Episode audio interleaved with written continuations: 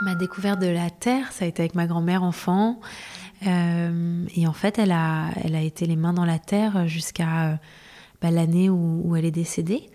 Et, c'est elle, euh, elle me l'a exprimé assez clairement, cette envie qu'elle avait de passer le flambeau. Elle me l'a même écrit.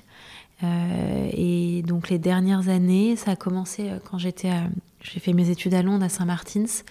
Et à Saint-Martin, j'ai eu accès justement à l'atelier de sculpture. Et, et, on était à distance, et là, elle était encore en forme.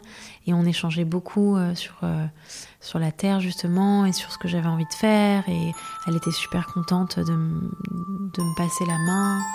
Et j'ai fait tout le confinement euh, bah, à sa maison de campagne. Et,